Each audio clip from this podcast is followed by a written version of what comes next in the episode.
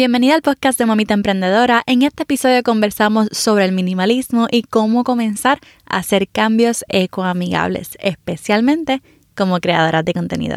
Este es el episodio número 44.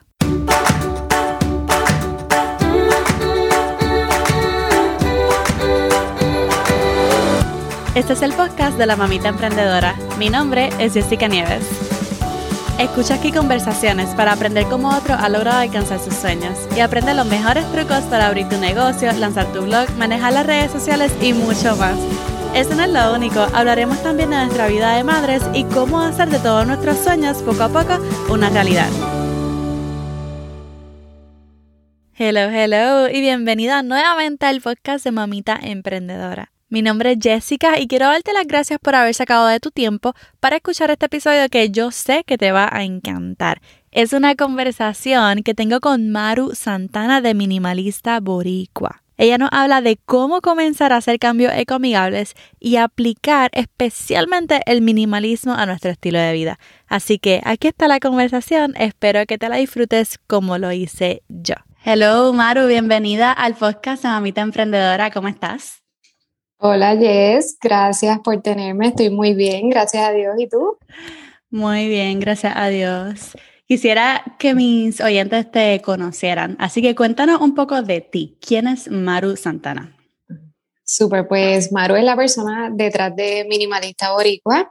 Eh, a mí, a Maru, le nació desde el corazón crear este espacio para inspirar a otras personas acerca del minimalismo y la vida simple como estilo de vida, porque realmente eh, había tenido un impacto bien grande en mí y como yo siempre he dicho, pues salvó mi maternidad hasta cierto punto en, una etapa. Así que a Maru le, le nació eh, crear Minimalista Boricua. Aparte de eso, pues tengo 36 años, soy puertorriqueña, soy esposa, soy mamá de una niña de 3 años y una niña de 11 años.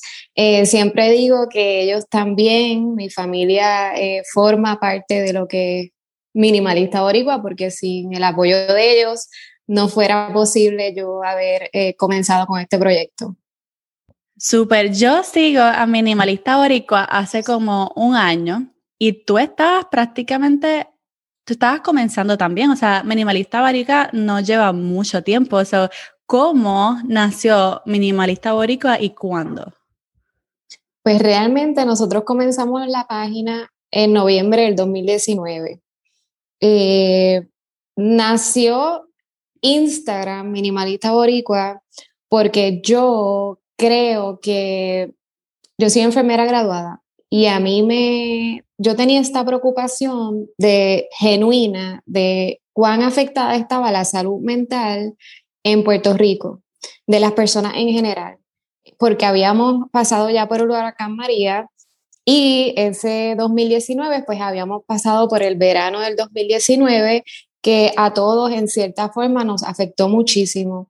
Así que yo comencé a pensar cómo yo puedo aportar, cómo yo puedo poner mi granito de arena desde mi casa, eh, pues siendo stay at home mom y cómo yo puedo llegar a más personas. Y pues realmente pues Instagram, las redes sociales son una herramienta excelente para nosotros llevar un mensaje eh, de apoyo o, o poder aportar de alguna forma.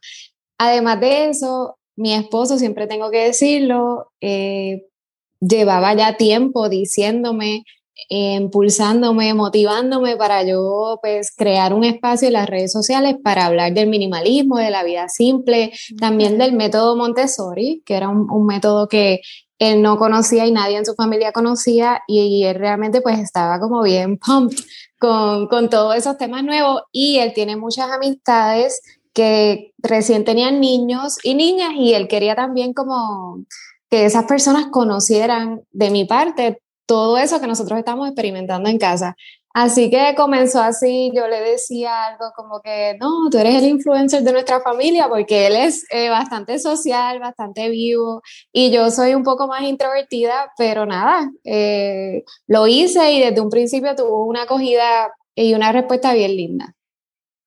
Sí, yo recuerdo que siempre ha estado creciendo súper rápido y me encanta el hecho de que tu esposo, haya sido el de la idea o que tu esposo te haya motivado bien brutal a, comenzar las redes sociales, así que eso es una bendición. Sí, ¿Cuál así es, ¿Cuál es tu mayor motivación o cuál fue tu mayor motivación para comenzar a hacer cambios ecoamigables? Porque yo no sé si siempre, tú sabes, has llevado un estilo de vida ecoamigable o si es desde hace poco. ¿Cuándo comenzaste y cuál fue tu mayor motivación? Pues sí, mira, realmente la, la, verdad es que yo comencé con todos mis cambios ecoamigables cuando mi nena de 11 años llegó a casa con un proyecto de la escuela de hacer un ecoladrillo. Y este proyecto fue idea de su maestra en, en, su escuela Montessori, que es Cristal de la Banasta. Entonces, cuando ella vino con ese proyecto, nosotros realmente nos empezamos a interesar en es, esta práctica que yo nunca había escuchado.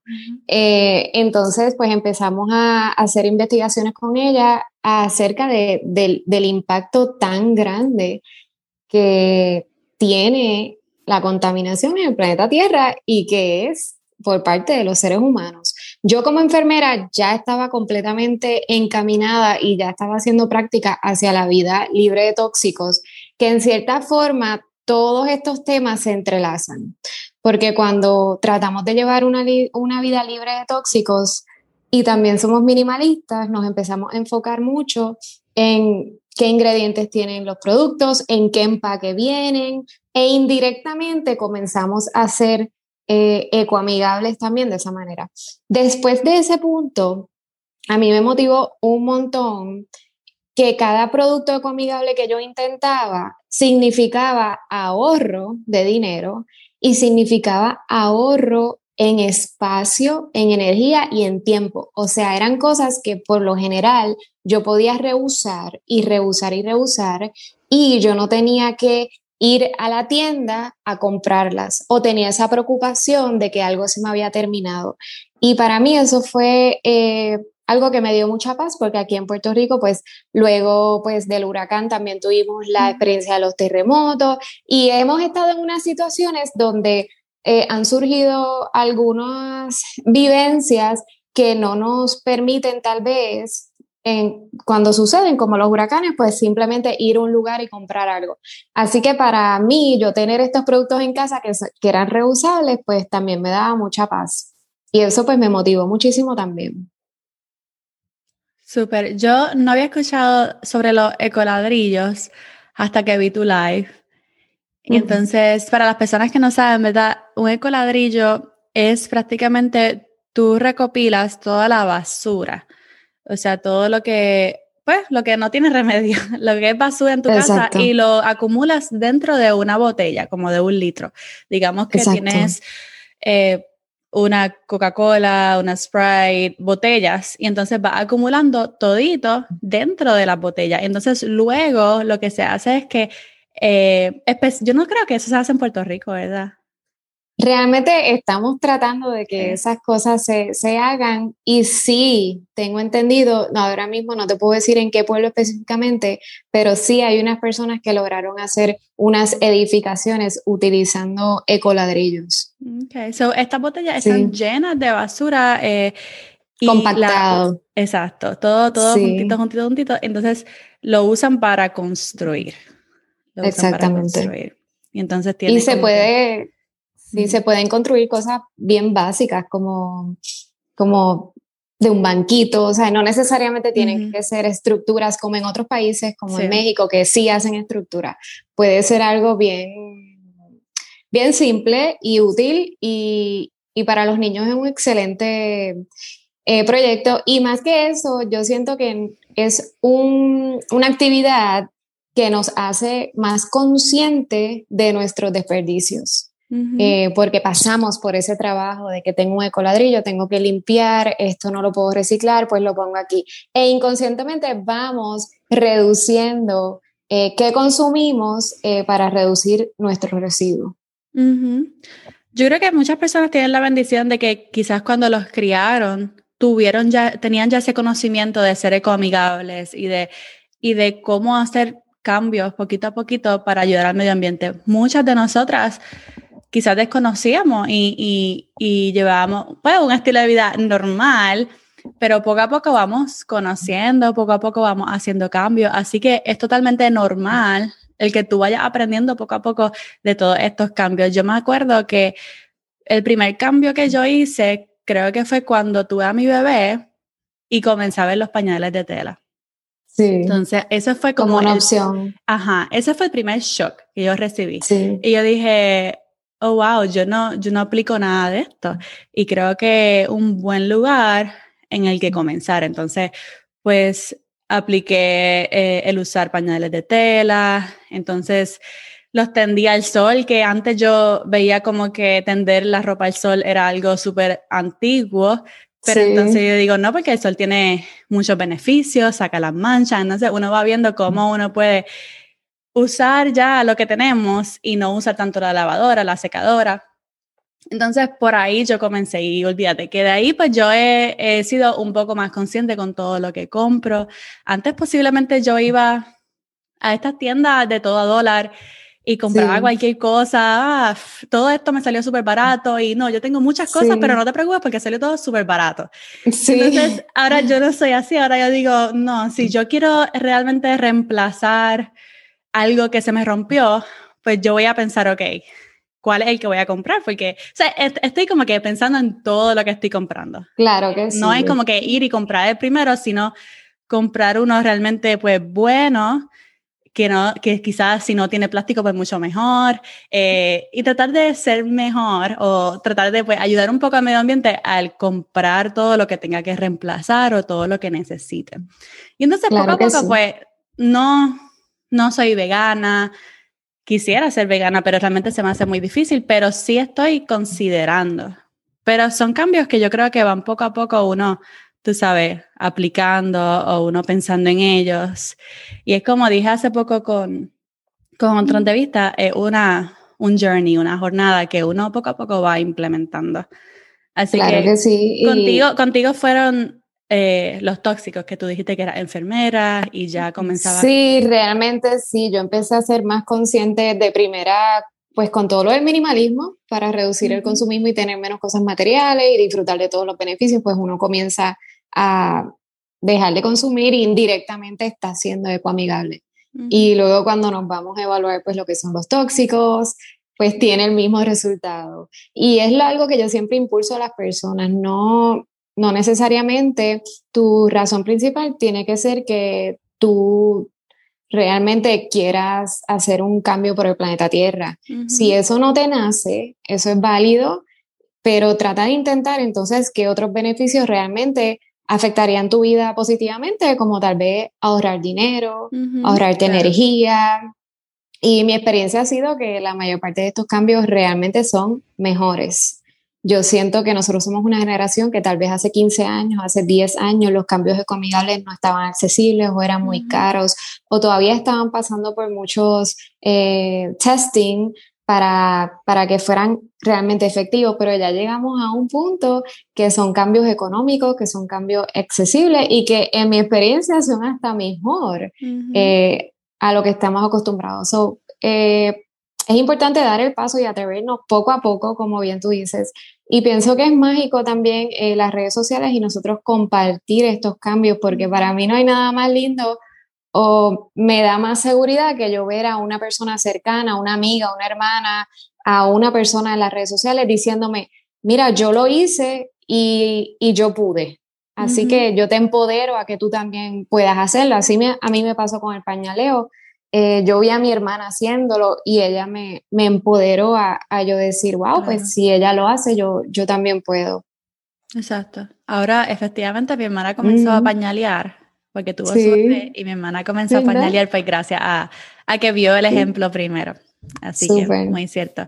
Hablando de eso, cuéntanos un poco sobre qué es el minimalismo como tal. Pues realmente el minimalismo tiene muchas definiciones.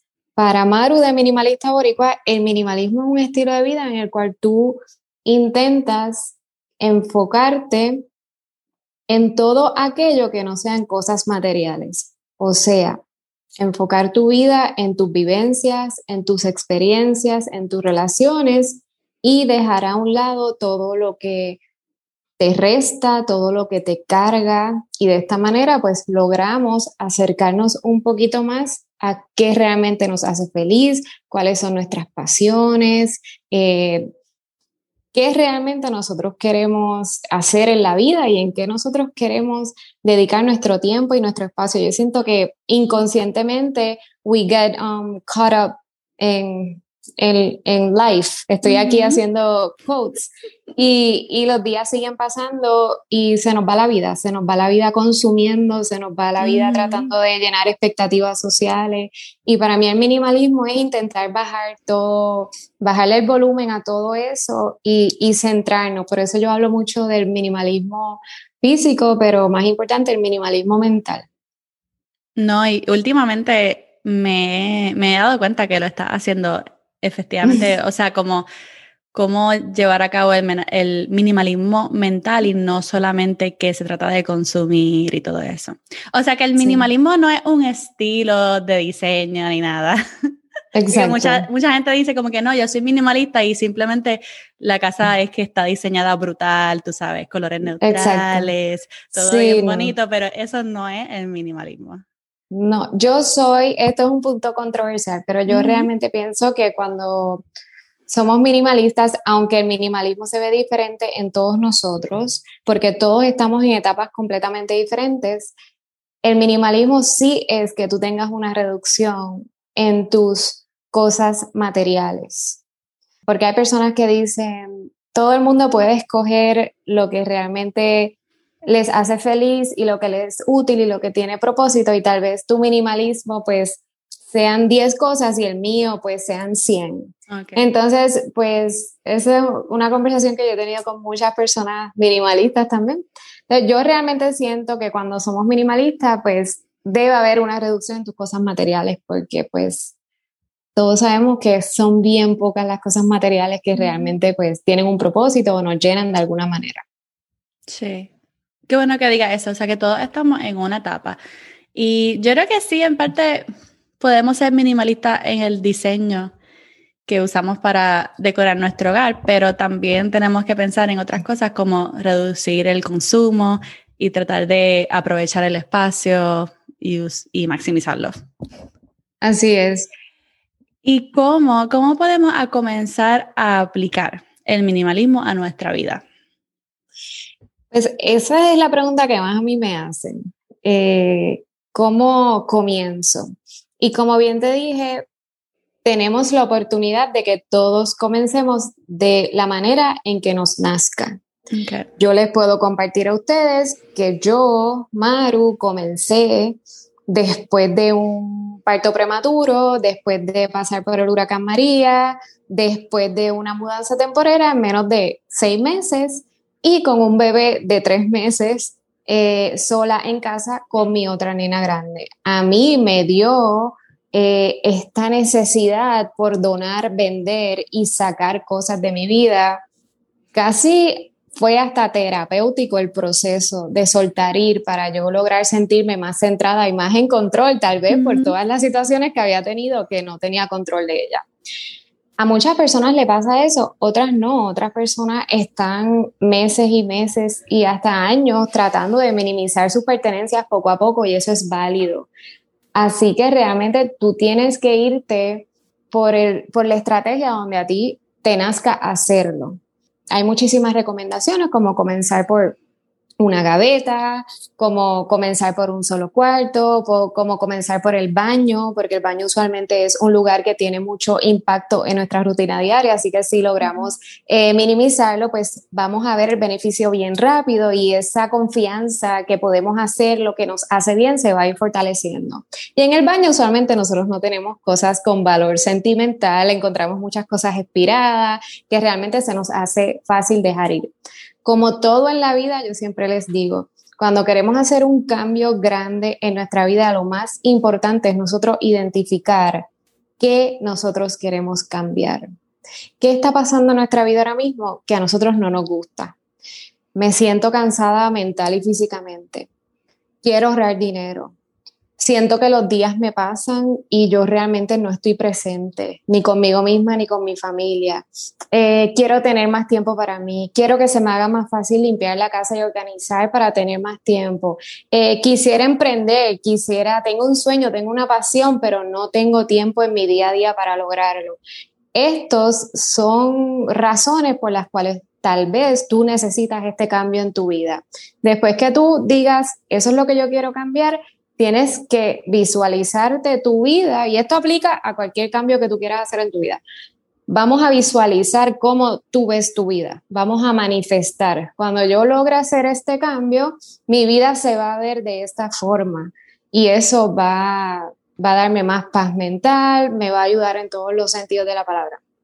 Y luego realmente eh, suena un poquito rough, pero es disciplina es disciplina diaria, es enfocarnos en esa meta, es eh, acercarnos a personas que también estén en este journey, como bien dijiste, es leer, investigar, buscar información, motivarnos, ponerlo en agenda, hacerlo una prioridad en nuestra vida. Que nosotros queremos este estilo de vida más simple, más minimalista y lo vamos a trabajar. Pero it takes time and it takes effort. Um, y yo siento que a veces el cómo comienzo, no puedo, pues viene de, volvemos, un lugar pues de pensamientos limitantes, que nos abrumamos porque vemos mucho y nos alejamos de la acción. Y realmente es algo que tenemos que poner acción, al punto de ponerlo en agenda y decir, yo todos los sábados voy a dedicárselo a, a minimizar X o Y cosas. Ok, pero hay diferentes cosas que nosotros podemos minimizar. En algunos casos, por ejemplo, yo me veo siempre minimizando el closet de mis niñas, ¿verdad?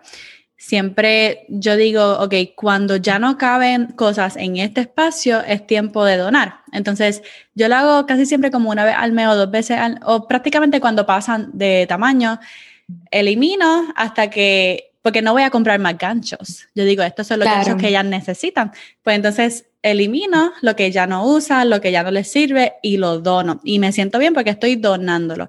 Pero en cuanto al baño, en cuanto a la cocina, es diferente porque podemos minimizar, pero lo que estamos botando es basura. Entonces, ¿cómo podemos como que minimizar y a la misma vez ser ecoamigables? ¿Entiendes? Pues porque hay diferente, porque si es ropa, como que está bien, yo puedo donar, pero cuando, ¿entiendes? Cuando es baño, cuando es cocina, pues son artículos diferentes. Sí, te entiendo completamente. Eh, esa estrategia que pusiste del límite de espacio es excelente, gracias por compartirla y se puede aplicar a básicamente todo y funciona. Eh, es decir, mira, estos artículos yo le voy a poner este límite de espacio y cuando esto se desborde, pues voy a minimizar tenemos que ir a, la base y la base es dejar de consumir. La base es eh, movernos a lo que es comprar artículos de segunda mano, por ejemplo, en la ropa. La ropa tal vez nosotros cuando hacemos, minimizamos por primera vez y descartamos cuando hablamos de ropa de niños, pues la donamos. Podemos entrar en lo que es eh, una comunidad circular de que yo la dono, pero tal vez se la dono a mi hermana. Y de igual forma, en vez de comprar ropa nueva, intentar que esa ropa nueva sea de segunda mano. Y de esa manera, por ejemplo, ahí estamos siendo ecoamigables y estamos siendo minimalistas. En cuanto al baño, en cuanto a la cocina, no podemos ir al pasado. Así que simplemente tenemos que poner una línea y parar de consumir. Decir, miren, ya yo minimicé mi baño y de ahora en adelante todo lo que yo compre va a ser bien consciente y bien pensado. Y ahí también nos podemos eh, motivar para hacer cambios ecoamigables en esos productos, por ejemplo, del baño o en esos productos de la cocina, que hay muchas alternativas. Entonces, más adelante, pues nuestro consumo va, va a reducir un montón y vamos a lograr cumplir con ambas cosas. Es un proceso, pero siempre lo digo, el mejor, la mejor decisión, la mejor acción para ser ecoamigables es dejar de consumir. Cuando yo empecé a ser ecoamigable, por ejemplo, en la cocina, yo dejé de comprar cosas. Yo no compré nada. Yo dejé de comprar papel toalla. Yo dije, ¿sabes qué? Se acabó el papel toalla. Y me puse súper creativa y usé camisas de algodón que tenía viejas. nosotros al sol de hoy no tenemos papel toalla. Yo dejé de comprar um, Ziplocs o, o, bolsas de plástico y al sol de hoy nosotros no tenemos nada que reemplace lo que son esas bolsas. Así que siempre también el, el mejor cambio ecoamigable puede ser simplemente eliminar esa práctica que pensábamos que, que sí funcionaba, pero vemos que tal vez tenemos unos bowls de cristal que podemos utilizar para, para food storage, que tal vez podemos utilizar pues las mismas camisas que ya no necesitemos o la misma, los mismos pañitos ecoamigables como papel toalla, que es lo que yo hago en mi caso. Y, y vamos poco a poco haciendo esos cambios teniendo las dos cosas en mente es no, no decidir como que voy a ser minimalista y botar todos los envases que tengas en tu cocina y, y, comprar todo nuevo. Es usar lo que ya tienes y dejar de consumir. Y te doy un dato bien curioso, las cosas de la cocina se venden muy bien. Okay. Se venden muy bien. Todo lo que son utensilios de cocina, um, cosas para baking, bowls, por alguna razón a las personas les gusta mucho. Eh, tazas, eh, vajillas. Así que realmente antes, antes de votar cualquier cosa, siempre intenten venderla. Esto toma tiempo. Las personas a veces queremos minimizar en un fin de semana y no tener nada, entonces por eso llegamos a crear más basura. Pero realmente si nos tomamos el tiempo, podemos lograr vender esas cosas o darle una segunda vida donándolas a alguien que realmente las necesite. Sí, hay que como que normalizar tener cosas de segunda mano, porque estamos tan acostumbrados a comprar cosas nuevas para la bebé o para el bebé. Y hay, por ejemplo, hay ropita de bebé que no se usa mucho, que yo tengo ropa de mi, tenía ropa de mi bebé de tres meses, seis meses, que ellos lo usan cuánto, una vez, dos veces. Y es normal, uno puede donar ropa y, que se vean igual de bonitos con ropa usada, eso no importa, hay que hacerlo algo normal. Claro que sí. Yo, por ejemplo, tengo varias eh, amigas que yo les di ropa de Maya porque tenían una nena que era más pequeña de Maya y esa misma ropa me la están dando ahora para Eva. O me están dando ropa adicional. También tengo, por ejemplo, a Lenny, el, bebé de, cristal, y mi vecinito de abajo. Ellos son, se llevan seis meses. Así que yo rápido hice ese link y ellos, Lenny usa la ropa de Caleb. Y básicamente, pues creamos, como bien tú dices, esa comunidad eh, de segunda mano, de apoyo, de comunidad, de, de que no hay razón para estar comprando. Eh, siempre uno pues compra una ropita, pero en general pues realmente estamos creando un montón de, residuos y de basura. Sí, así es. Me gustó mucho eso. Pero hablando de, de creadoras, ¿verdad? Porque somos creadoras de contenido, estamos en las redes sociales y lo normal es comprar y recomendar productos. Así que esta pregunta me gusta mucho y quería hacértela a ti como creadoras, ¿cómo podemos ser más conscientes con todo lo que compramos y recomendamos? Pues yo siento que tenemos que realmente pensar si necesitamos lo que estamos comprando. Muchas veces pensamos que cuando compramos cosas eh, vamos a lograr hacer las cosas mejor. No sé si estamos hablando de cosas que necesitamos para crear contenido o si estamos hablando más de cosas que nos regalan en intercambios. Tenía esa duda. Puede, ambas. Ser, puede ser ambos. Por ejemplo, yo te he visto recomendar productos. Claro. Pero ¿cómo, ¿cómo tú recomiendas productos conscientemente? Realmente tienen que ser productos que yo necesito. Tienen que ser productos que vayan a, en la línea de, de, tu estilo de vida, que sean, en mi caso, ecoamigables, libre de tóxicos, y productos que realmente yo utilice. O sea, si tú no hubieras llegado a mi vida a regalarme esto, yo lo hubiera comprado. Okay. Para mí eso es el, la guía que yo siempre sigo y, y realmente funciona. Yo siento que con estos intercambios tal vez que se hacen en las redes sociales y porque estamos en un mundo tan consumista, las personas pues llegan a seguirte por este tipo de recomendaciones. Y hay que ser bien, bien, bien cautelosos eh, de qué recomendamos, por qué lo estamos recomendando y cómo eso aporta eh, a tu seguidor, seguidora y al medio ambiente, a la sociedad en, en general. Yo sí he hecho intercambios de, de pues microempresas, eh, de seguidoras que también son mamitas emprendedoras, que son boricuas, que son latinas, y yo también en mi página tengo un espacio para ese tipo de intercambio y ese tipo de recomendación. Aunque tal vez no sea algo que yo hubiera comprado, pero sí tiene otro propósito para mí y eso tiene valor. Claro.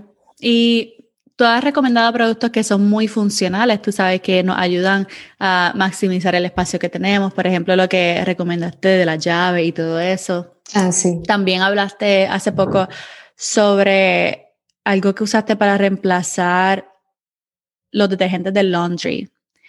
Yeah. Que son los drops. Y yo nunca había escuchado de eso. I yo, love nunca, drops. yo nunca había considerado todavía intercambiar mi detergente que uso para el laundry.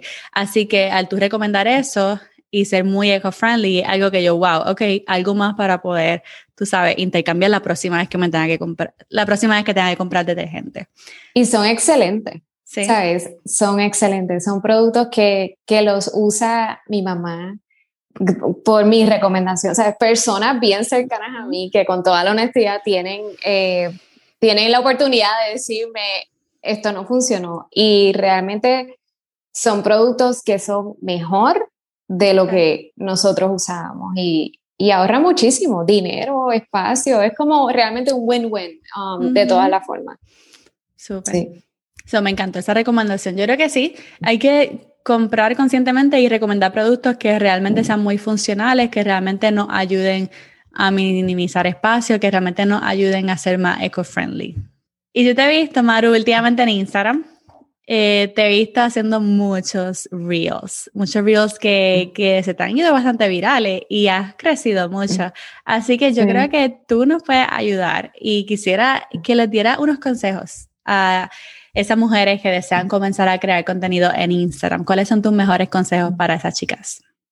Pues mira, realmente eh, esta pregunta me la, se, me la han hecho varias veces y, también otras chicas por, por, por, DM. Para mí lo más, lo más importante es que el contenido que tú vayas a crear o el espacio que tú vayas a abrir realmente, genuinamente, venga desde una pasión que tú tengas, y que cumpla un propósito en tu vida y para los demás.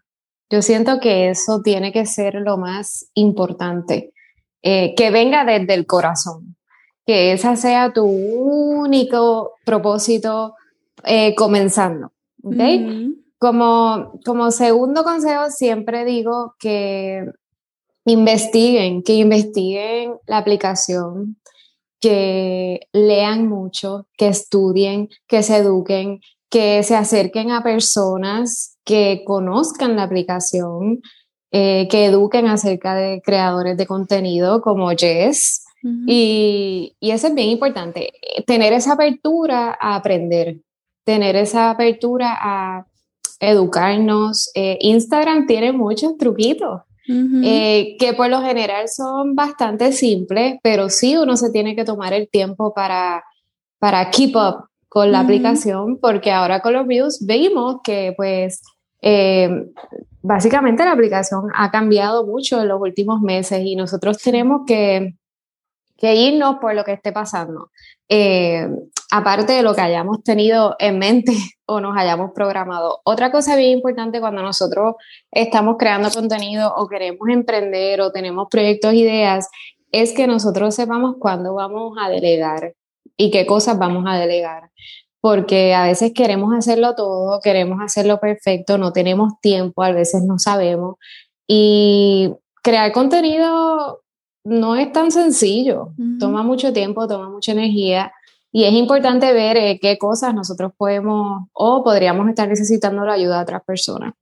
Um, otra cosa que a mí me ha ayudado mucho en lo personal es alejarme de la perfección a veces no, nos paralizamos y no creamos contenido porque queremos que esté perfecto en nuestros ojos y no necesariamente eso es lo que nuestros seguidores o seguidoras necesitan. Y eso pues nos paraliza mucho, es algo que yo he tenido que aprender a través del camino. Yo dejé la perfección ir un poco, estoy trabajando con eso y simplemente pues me dejo llevar por, por la respuesta que tenga a mi contenido. Y les digo que como le ha pasado a mucha gente, lo más que yo he dicho, uy, esto no me gusta o esto no es lo que yo haría, es lo más que a la gente le ha gustado. Así que para mí eso es bien importante. Así, por último, siempre les digo que creen una estrategia, que se organicen. Eh, no todo lo que la gente hace funciona, no todas las estrategias funcionan, no lo, Mm, tal vez lo que a Jessica le funciona o la estrategia que ellas tengan, a mí no me van a funcionar, pero intenta buscar lo que para ti sí funciona. Y sé tú y atrévete a ser diferente. Eh, en las redes sociales hay, hay, muchas personas que son iguales, necesitamos diversidad y, eso pasa cuando nosotros somos nosotros mismos. Y que no tengan miedo de, de escoger como un nicho diferente, porque tú te has tú has brillado, yo creo, por el tema del minimalismo, porque tampoco hay tantas personas hablando de minimalismo que nosotros sigamos. Obviamente, quizás a lo mejor tú sigues personas, otras creadoras minimalistas, pero es algo nuevo para muchas personas. Y, y que, no sé, es un nicho que, que brilla y todo el mundo le gusta seguir. Así que si a ti te gusta algo, si, si algo te hace brillar, si algo te, encanta, te mueve. Entonces, habla sobre eso, crea sobre eso, que, que, no tengan miedo porque sea quizá un tema un poco diferente. Claro que sí. Bien, Maru, ¿cómo son tus días como mamita emprendedora? Pues mira, realmente eh, cuando, cuando me haces esta pregunta, siempre digo que para mí esto fue como un full circle, porque gracias al minimalismo yo logré emprender. Y gracias al minimalismo yo logré tener tiempo y espacio mental para, para todo este proyecto. Y para mí es como que siempre se lo digo a todas las mamás, el minimalismo te va a dar tiempo, te va a dar espacio que tú vas a poder utilizar tal vez para tus proyectos, para tus pasiones, para, para otras cosas que quieres hacer. Así que nosotros, por ejemplo, yo me enfoco mucho en mi contenido de lunes a jueves. Eh, usualmente en las tardes. Yo digo que hay etapas y hay etapas y yo entiendo pues que cuando uno tiene unos niños un poquito más pequeños pues realmente es bien retante. En mi caso pues ya mi nena más pequeña tiene cuatro, va a cumplir cuatro años ahora a finales de mayo y tiene una hermanita. Así que en mi casa hay mucho juego eh, en paralelo que me da bastante espacio en las tardes para yo concentrarme en trabajar en, en Minimalista Boricua. Yo realmente me desconecto de las redes sociales a partir de los viernes y los fines de semana y me enfoco pues incluso las noches. Eh, las noches yo, yo me enfoco completamente en, en mi esposo y, y trato de hacer ese balance. Es bien importante hacer ese balance y nosotros mantenernos eh, centrados en lo que es nuestra vida real y eso nos da energía y nos da, nos da más fuerza para entonces seguir creando contenido eh, cuando estamos bien centrados. Y básicamente, pues, pues eso, una cosa que a mí me ha ayudado un montón es crear contenido en batch. Yo creo mucho contenido, no sé cómo se dice eso en español. Yo creo mucho contenido en batch para las que a lo mejor no saben lo que eso es que tú te sientas y, y en un día o en una tarde tú grabas muchas cosas. Yo les puedo decir a ustedes que yo grabo cuatro videos el mismo día, me cambio la ropa, me cambio de lugar, me cambio de peinado y ya yo tengo esos reels grabados. Eh, igual con las fotos, a veces con las historias, es contenido que yo hice en un tiempo bien corto porque somos mamás, tenemos que hacer comida, tenemos que hacer diferentes cosas y realmente nos quita mucha energía cuando tratamos de, de, estar en dos lugares a la misma vez. Así es, o sea, en Reels y en TikTok, porque esto yo lo hacía mucho en TikTok, porque en TikTok yo me enfoqué en, en subir un video diario y eso lo hice como por tres meses, así que un lunes por la tarde mi esposo se iba al parque de 3 a 4 y en esa hora ya yo tenía que tener las ideas que había guardado toda la semana, porque entonces en esa hora grababa cuatro o cinco videos. Y es algo que yo creo que se puede hacer, especialmente en Instagram. No creo que sea tan fuerte como TikTok, pero tú fácilmente puedes subir dos reels a la semana y grabarlo el mismo día, tenerlo en los borradores, tenerlo en los borradores, guárdalos para cuando sea el momento de subirlo, lo hace. Inclusive, si hay alguna tendencia en el momento, ¿verdad? Si hay alguna tendencia en el momento que tú quieras hacerla, pero no sabes ni qué mensaje va a hacer, pero es un baile que todo el mundo está haciendo o es una canción que todo el mundo está haciendo, pues haz el video. Haz el video, lo guardas en borradores y luego como ya tienes eso guardado, posiblemente se te ocurra un mensaje que tú puedas llevar usando ese reel. Así que cuando hablamos de hacer contenido en batch, es que te sientes y crees todo el contenido de esa semana o inclusive de dos semanas o tres semanas para que no tengas que estar todos los días mirando qué voy a publicar hoy. Y entonces así. sí, o, también pues eh, es buscando la ropa, tal vez maquillándote, el peinado, poniendo el setup de la cámara o el trípode, lo que utilices, la buena luz. Eh, tal vez no tienes un día definido en la semana, pero sí hay un día que por arte de magia, pues todo está fluyendo súper bien y hay que aprovechar ese momento. Cuando somos mamás, pues a veces hay que just go for it. Y, y no podemos pues planificar mucho las cosas, pero realmente eso que dices de los bailes, yo lo he hecho. yo, yo he hecho bailes sin saber el, el tema y, y, luego lo pongo. incluso los drafts escribo todo. O sea, yo escribo hasta los hashtags, el, el caption, everything. Like, it's ready to go. Exacto. Sí. Súper buen consejo. Bien, ¿algún dato curioso que mucha gente no conozca de ti para conocerte un poco mejor? Pues fíjate, yo creo que eh, a la gente le, le, gusta mucho cuando les digo que, que soy enfermera en sala de parto. Eso está súper cool. Eh, sí, que trabajé varios años en, en Manhattan, en Nueva York, eh, como enfermera de sala de parto. es mi pasión, minimalista boricua. Yo amo minimalista boricua, pero sin duda la enfermería y, y, todo ese campo de la mujer y, y, los bebés, pues también me apasiona un montón. Eso está súper chévere.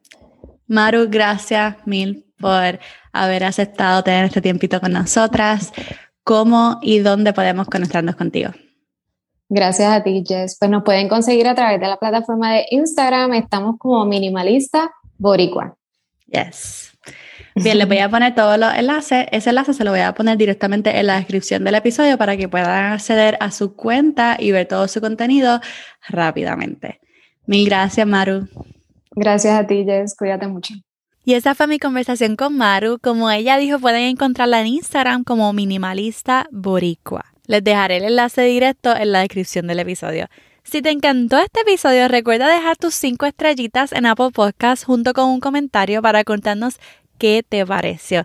La semana que viene voy a hablar sobre cómo compartir tu contenido de Instagram a Pinterest para más visibilidad. Así que para que no te lo pierdas, recuerda suscribirte en Apple Podcast o seguirme en Spotify para que te llegue la notificación tan pronto sea publicado. Y ahora sí, esta es Jessica despidiéndose por ahora. Hasta la próxima y bye bye.